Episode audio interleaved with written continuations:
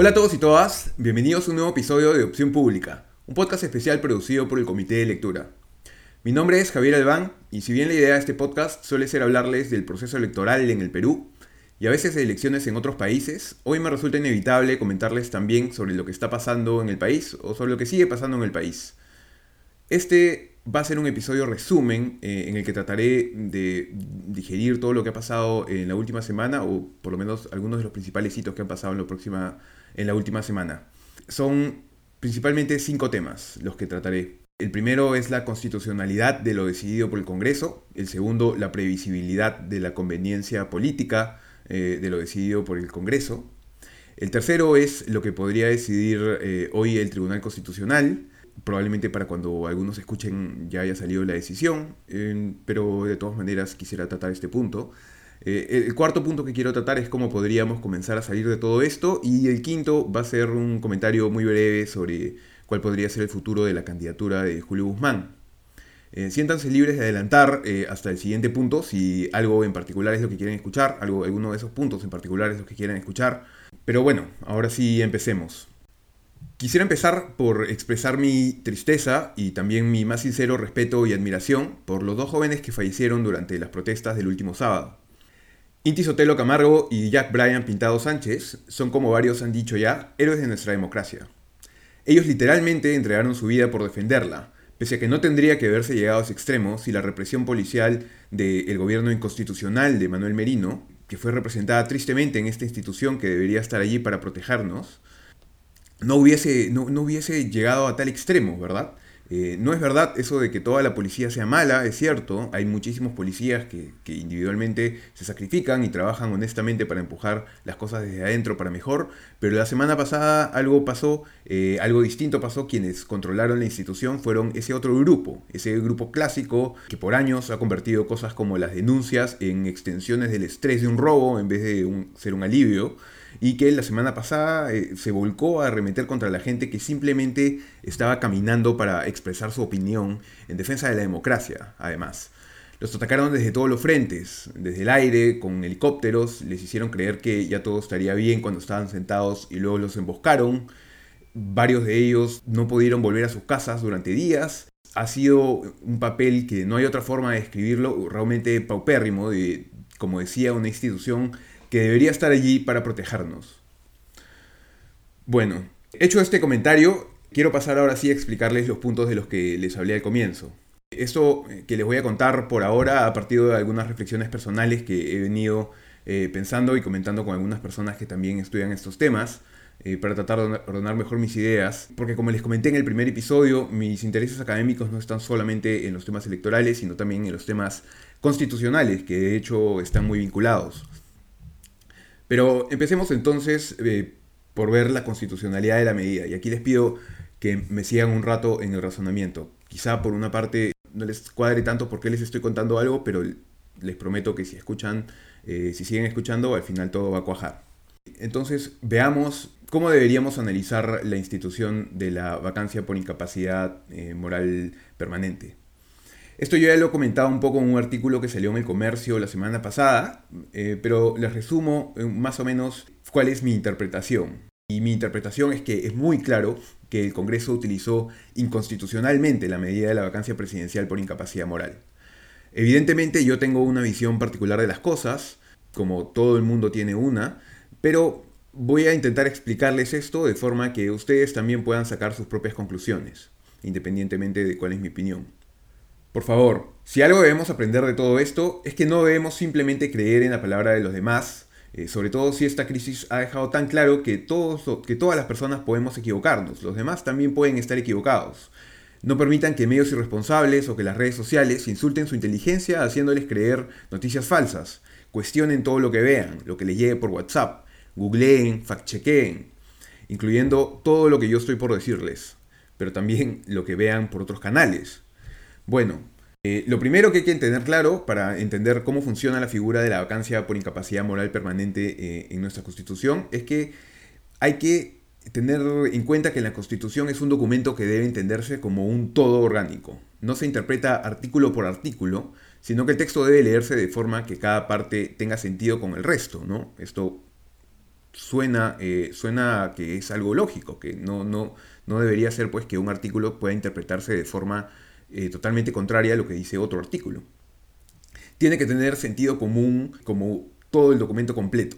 Entonces, si tienes una duda sobre cómo interpretar un artículo, una de las metodologías de interpretación, es cierto que hay varias, pero una de las metodologías de interpretación más importante es revisar qué dice el resto de la Constitución, qué dice el resto del cuerpo del texto, y tal vez eso te da pistas sobre cómo es que sería más razonable interpretar ese artículo que te está causando dudas. Otra estrategia es revisar también, por ejemplo, los debates de quienes redactaron la Constitución, que siempre es interesante porque allí se ven los argumentos, cuál era la intención de quienes redactaron el texto al, al hacerlo de esa manera. Pero ese también no es el único argumento a tomar en cuenta, ¿no? Pero ¿qué pasó en este caso? Pues que el Congreso no hizo nada de esto, no hizo en realidad ningún esfuerzo por interpretar, por utilizar alguna metodología de interpretación que no sea la literal de solamente un artículo. Ellos miraron un artículo de la Constitución, le dieron la interpretación eh, que quisieron sin mirar el resto del texto y, como, como decía, no hicieron el mínimo esfuerzo por justificar técnicamente esta decisión. Pero ¿qué hubiese pasado si leían la Constitución? Pues se hubiesen dado cuenta de varias cosas. Para comenzar, se hubiesen dado cuenta que la figura de la vacancia está regulada en el artículo 113 de la Constitución, que es, el capítulo, es un capítulo relativo al Poder Ejecutivo.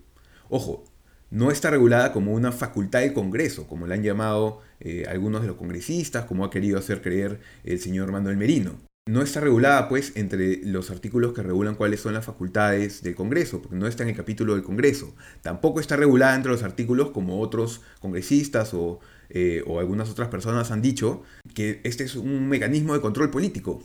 Bueno, pero no está regulada entre los mecanismos de control político, al lado de la interpelación, por ejemplo, eh, de la cuestión de confianza, de la censura a los ministros, ¿no? Esto está regulado en un capítulo especial también de relaciones entre el Poder Ejecutivo y el Legislativo, pero la vacancia no está regulada ahí, está regulada, como decía, en el artículo 113, que es eh, un capítulo relativo al Poder Ejecutivo. ¿Y por qué está regulada en la sección del Poder Ejecutivo? Pues porque la vacancia es un instrumento que está pensado en serle útil al Ejecutivo no está pensada para ser un arma en su contra.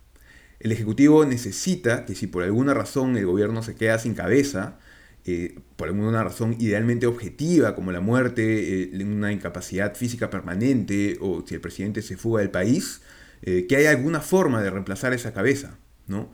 no puede quedarse pues el Ejecutivo inoperativo por una situación como esa. Por eso necesita de una figura como la vacancia. Además, es importante que se entienda, como ya algunos han explicado, que no es cierto que la vacancia sea un instrumento activo, o sea, no es que yo te voy a vacar a ti. No son los congresistas los que vacan a Vizcarra, es el cargo el que vaca, es el cargo de presidente el que vaca cuando algo ocurre, cuando una vacancia, una vacancia no es lo mismo que una destitución.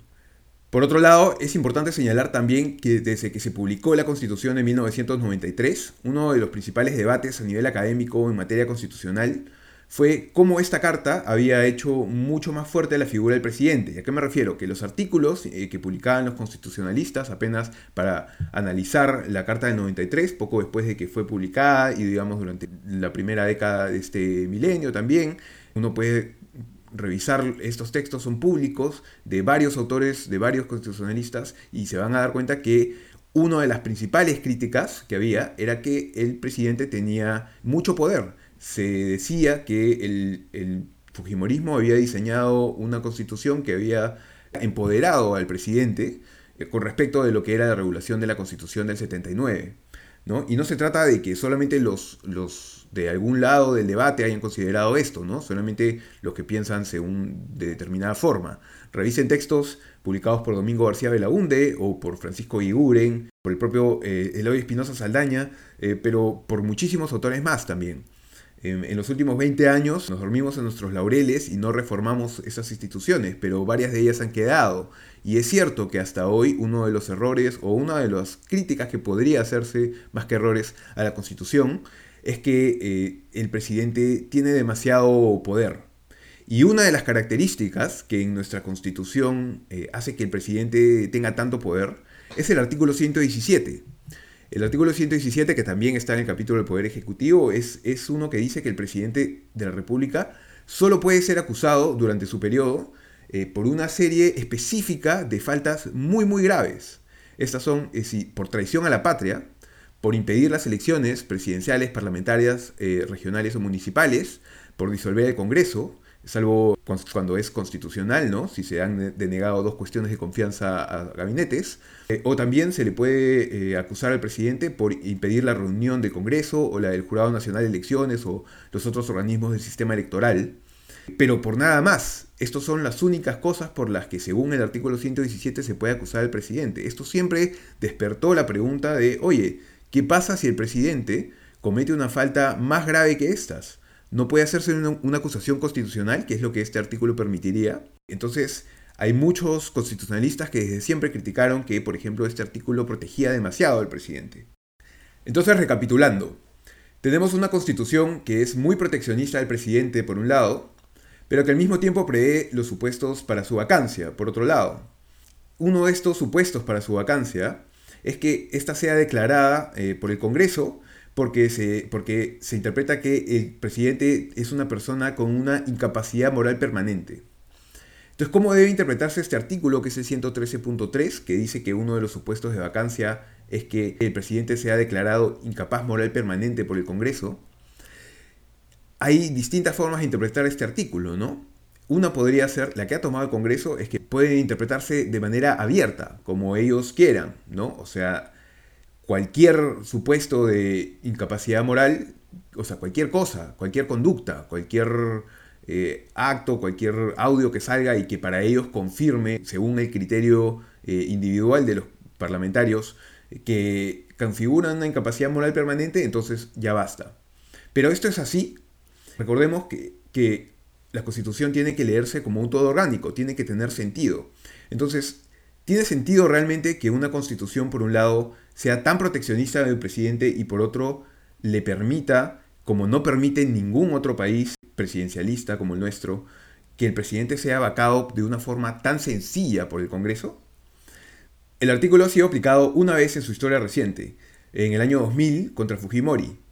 Y recordemos que en aquel momento, eh, en el momento en que ya se votó por la vacancia de Fujimori, su caso era bastante claro porque él se había fugado del país, ¿no? Había intentado renunciar por fax desde Brunei y su renuncia no había sido aceptada. Los Vladivideos ya estaban circulando.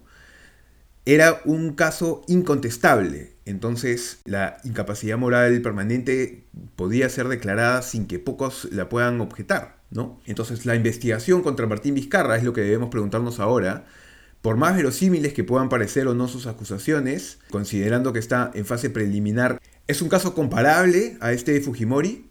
¿Les parece que sea coherente con la Constitución que por una investigación preliminar se pueda vacar a un presidente cuando la Constitución, por el artículo 117 y también por otros más, es realmente proteccionista del presidente? O sea, te muestra una intención de cuidar la figura del presidente. ¿Les parece que eso es congruente con el resto de la Constitución?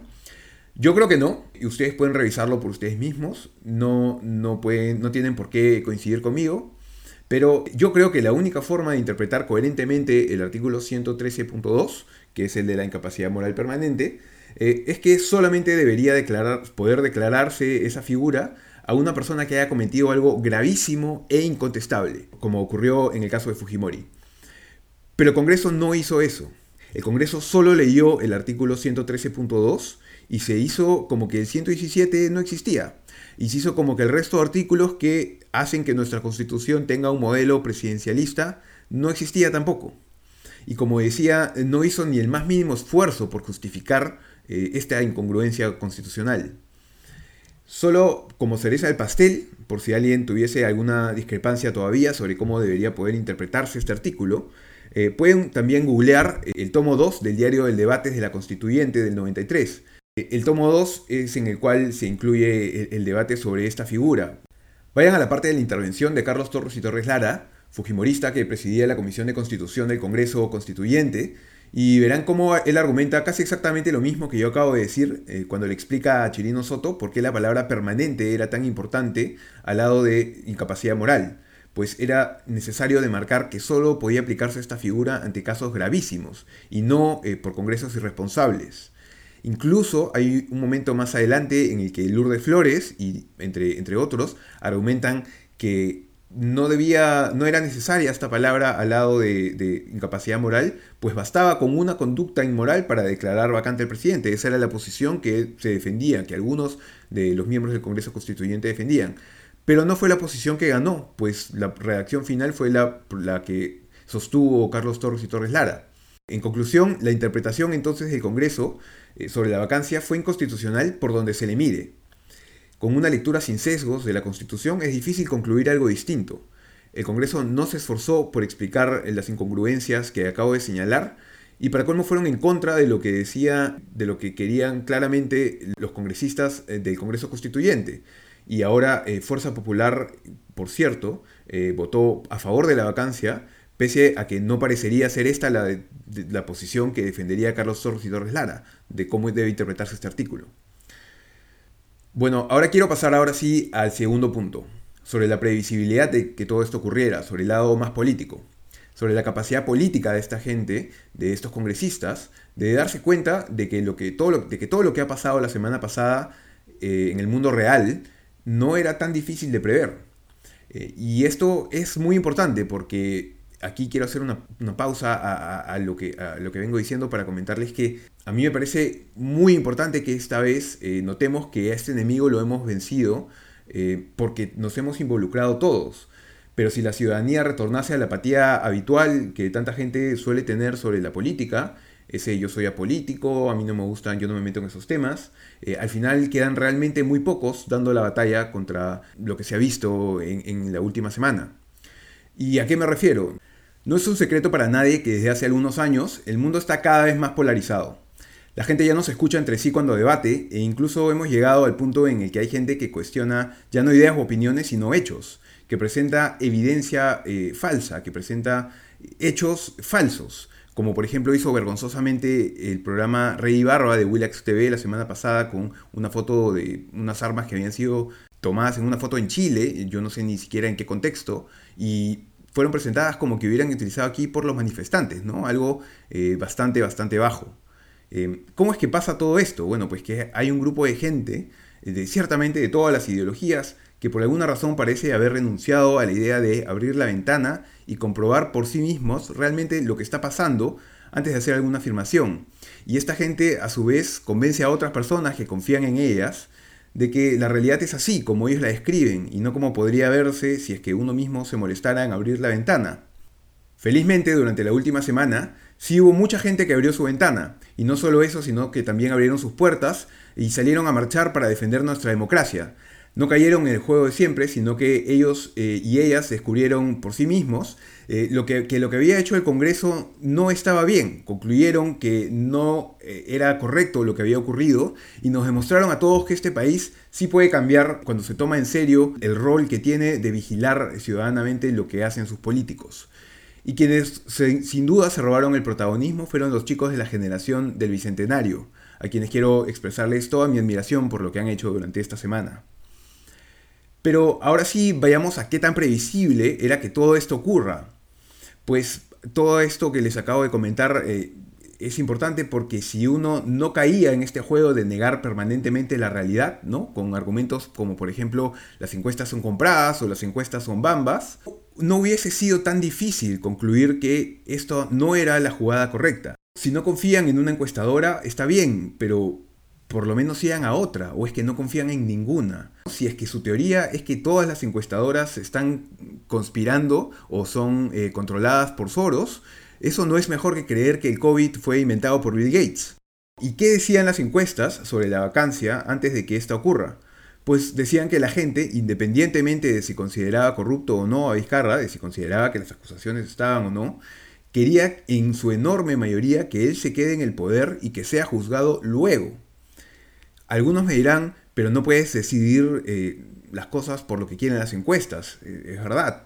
Pero a ellos les respondo que la parte legal ya la argumenté antes. La parte legal estuvo mal, fue inconstitucional, pero además la parte política también fue muy torpe. ¿Qué crees que va a pasar si es que tomas una decisión que según Ipsos era distinta a lo que quería el 78% de la gente? Y esto tú lo podías encontrar en Google No había que ser un oráculo para prever que jugar con instituciones tan importantes al límite de, la Constitución e con interpretaciones muy muy estiradas y hasta abiertamente inconstitucionales, podrían destapar algo como lo que ha destapado, ¿no? Ah, han tenido ejemplos como el caso de Chile y otros países de América Latina el año pasado. ¿Creía alguien que en el Perú la gente está menos indignada que en Chile con su clase política? Eh, pues no, no es así. Lo que pasa es que aquí antes habían varios desfoes, había la investigación a Lavallato, había un presidente que tenía alguna, todavía una aprobación eh, bastante alta, habían algunas reformas en marcha, no se llegaron a configurar los mismos elementos por varias razones, pero el Congreso deshizo muy rápidamente todo eso con su decisión de vacar a Vizcarra. También se pensó en un momento que la pandemia haría que la gente se intimide de salir, pero se equivocaron porque esta ha sido una marcha histórica, como les decía. Así que bueno, hasta aquí tenemos que el Congreso ha reprobado claramente el examen legal y también el examen político.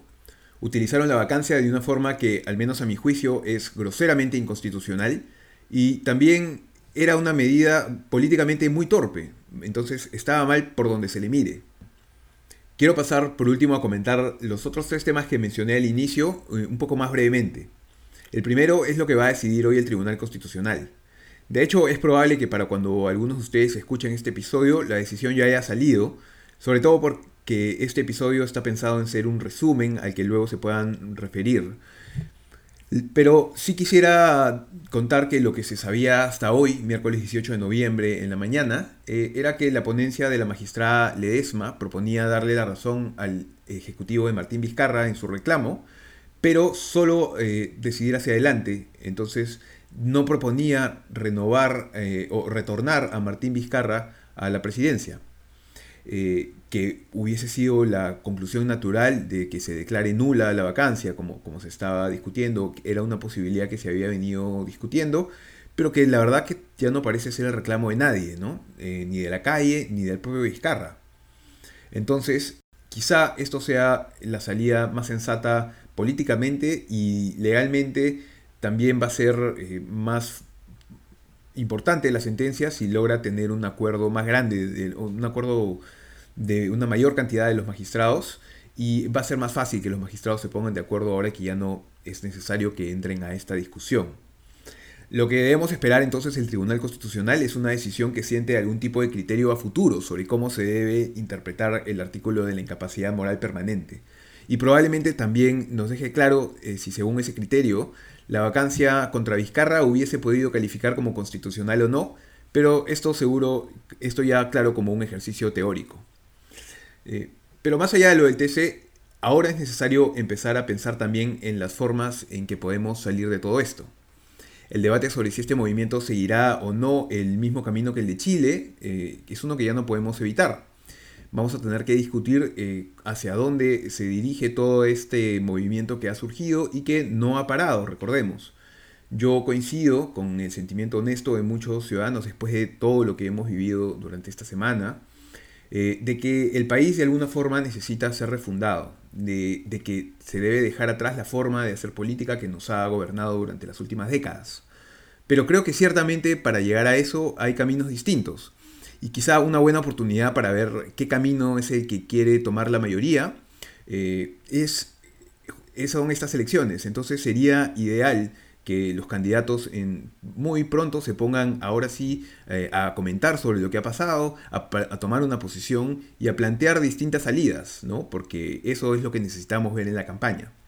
Si ganase Verónica Mendoza, por ejemplo, quien se ha mostrado a favor de, una, de la idea de una asamblea constituyente como la que se hizo en Chile, lo que tendría que hacer es promover alguna reforma constitucional que habilite la opción para que se pueda llamar a una asamblea constituyente, ¿no? que es lo que se hizo en Chile, porque hoy eso no está permitido en la Constitución, pero eso podría perfectamente ser una promesa de campaña. En Chile se aprobó primero esa reforma eh, porque su constitución tampoco prevía esa posibilidad. ¿no? Es normal que las constituciones no prevean la, no tengan un botón de autodestrucción, no prevean la posibilidad de, destruirse a sí mismas. En Chile primero hubo la reforma y luego tuvieron el plebiscito. Pero si ganase otro candidato en las elecciones peruanas de abril, eh, quizá hay algún otro camino que se puede tomar, eh, mediante una reforma parcial o mediante una reforma total de la Constitución, que no es lo mismo que aprobar una nueva Constitución, aunque suene confuso. En cualquier caso, algo que creo que sí deberíamos tomar en cuenta es que algo que nos diferencia de Chile es que ellos tienen un sistema de partidos políticos de verdad. Con sus errores, los partidos y coaliciones chilenas de izquierda, derecha, liberales o de cualquier tendencia son en buena medida instituciones bastante más sólidas que las peruanas. Nuestro sistema, en cambio, está bastante corrompido. Como dice el politólogo Mauricio Zabaleta, eh, lo que existen en el Perú no son partidos sino coaliciones de independientes que tienen intereses distintos. A veces el líder de, de esa coalición es un candidato eterno, o a veces es alguien que alquila el partido al mejor postor en cada elección para mantener la inscripción. Y lo peor es que varios de esos partidos han sido penetrados por el crimen organizado. Hemos visto incluso recientemente que uno de ellos era dirigido literalmente desde la cárcel. En mi opinión sería por esto un riesgo eh, seguir al menos en lo inmediato, antes de que se reformen un poco nuestras instituciones políticas y electorales, el mismo camino de Chile de una asamblea constituyente, pues implicaría hoy mismo entregarles a nuestros políticos tradicionales la posibilidad de empezar desde cero con la constitución. Recordemos que la parrilla de partidos actuales hoy es casi la misma que la de enero del 2020, eh, cuando elegimos a este Congreso. Pero algo que sí creo que sería una oportunidad perdida si no se hace pronto sería aprovechar eh, este momento eh, y esto más allá de cuál es la opción electoral que gane, ¿no? por la que vote la mayoría del país, para ver hacia dónde se encausa eh, todo este movimiento con reformas de fondo que deberían venir no en este gobierno, sino eh, en el siguiente, en mi opinión, en el que ganen las elecciones. Em, algo que sí creo que sería una oportunidad perdida si no hacemos ahora es quizá a través de alguna reforma parcial empujar algunos cambios que ya habían sido propuestos por este gobierno y que ya tenían gran aceptación, pero que fueron ignorados o trastocados por el Congreso previo o por este, ¿no? que acaba de ser derrotado por la calle. Un ejemplo muy claro es la reforma de la inmunidad parlamentaria, pero quizá hayan algunas cosas más. Eh, una consecuencia natural del movimiento de las calles podría ser que se apruebe un paquete mínimo de, reformas que no sean nuevas, que sean reformas que ya se habían propuesto, que ya habían estado aprobadas. Eh, y mi miedo es que si no hacemos algo así y esperamos a que, como se hizo hace 20 años, se le deje esta tarea al próximo Congreso, eh, pues nos vuelva a pasar lo mismo, porque eso de dejarle la tarea al próximo Congreso, em, cuando se trata de un tema tan importante, ya, ya lo he escuchado y no siempre se ha cumplido. De hecho, lo normal es que nos hemos visto decepcionados. Entonces, personalmente no lo sé. Ciertamente es, es un tema del que se va a tener que discutir en los próximos días. Eh, pero creo que es una pregunta que deberíamos hacernos todos por estos días, pues ciertamente tampoco es la tarea de un gobierno de transición eh, eh, impulsar grandes reformas nuevas que impulsen al país hacia un lado o hacia el otro. Este no es un gobierno que ha salido de las urnas, sino que es un gobierno de transición.